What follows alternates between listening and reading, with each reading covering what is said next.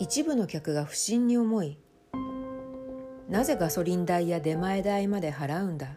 と聞かれたら祝い事があり大金が入ったと答えました。春日部市内は日航機が墜落した影響でお祭り騒ぎになったのです。私は店長が誰からいくらもらったのだろう？と思いました。気が大きくなった店長は客の負け分まで払ってました。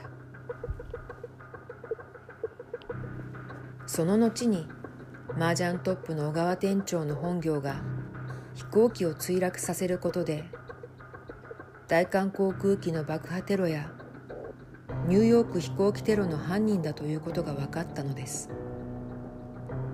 ただし大韓航空機爆破テロの犯人だというのは安倍晋三の実刑が言っているだけで証拠はありません。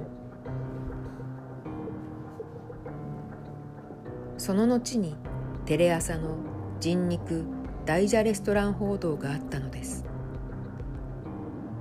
世間は騒然となり報道は過熱した中で天皇習近平パク・クネ安倍晋三アン・サン・スー・チーの名前が浮上したのです。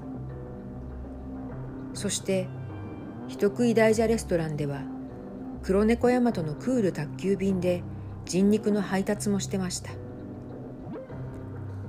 それで黒猫大和のドライバーに名前を覚えられたのです。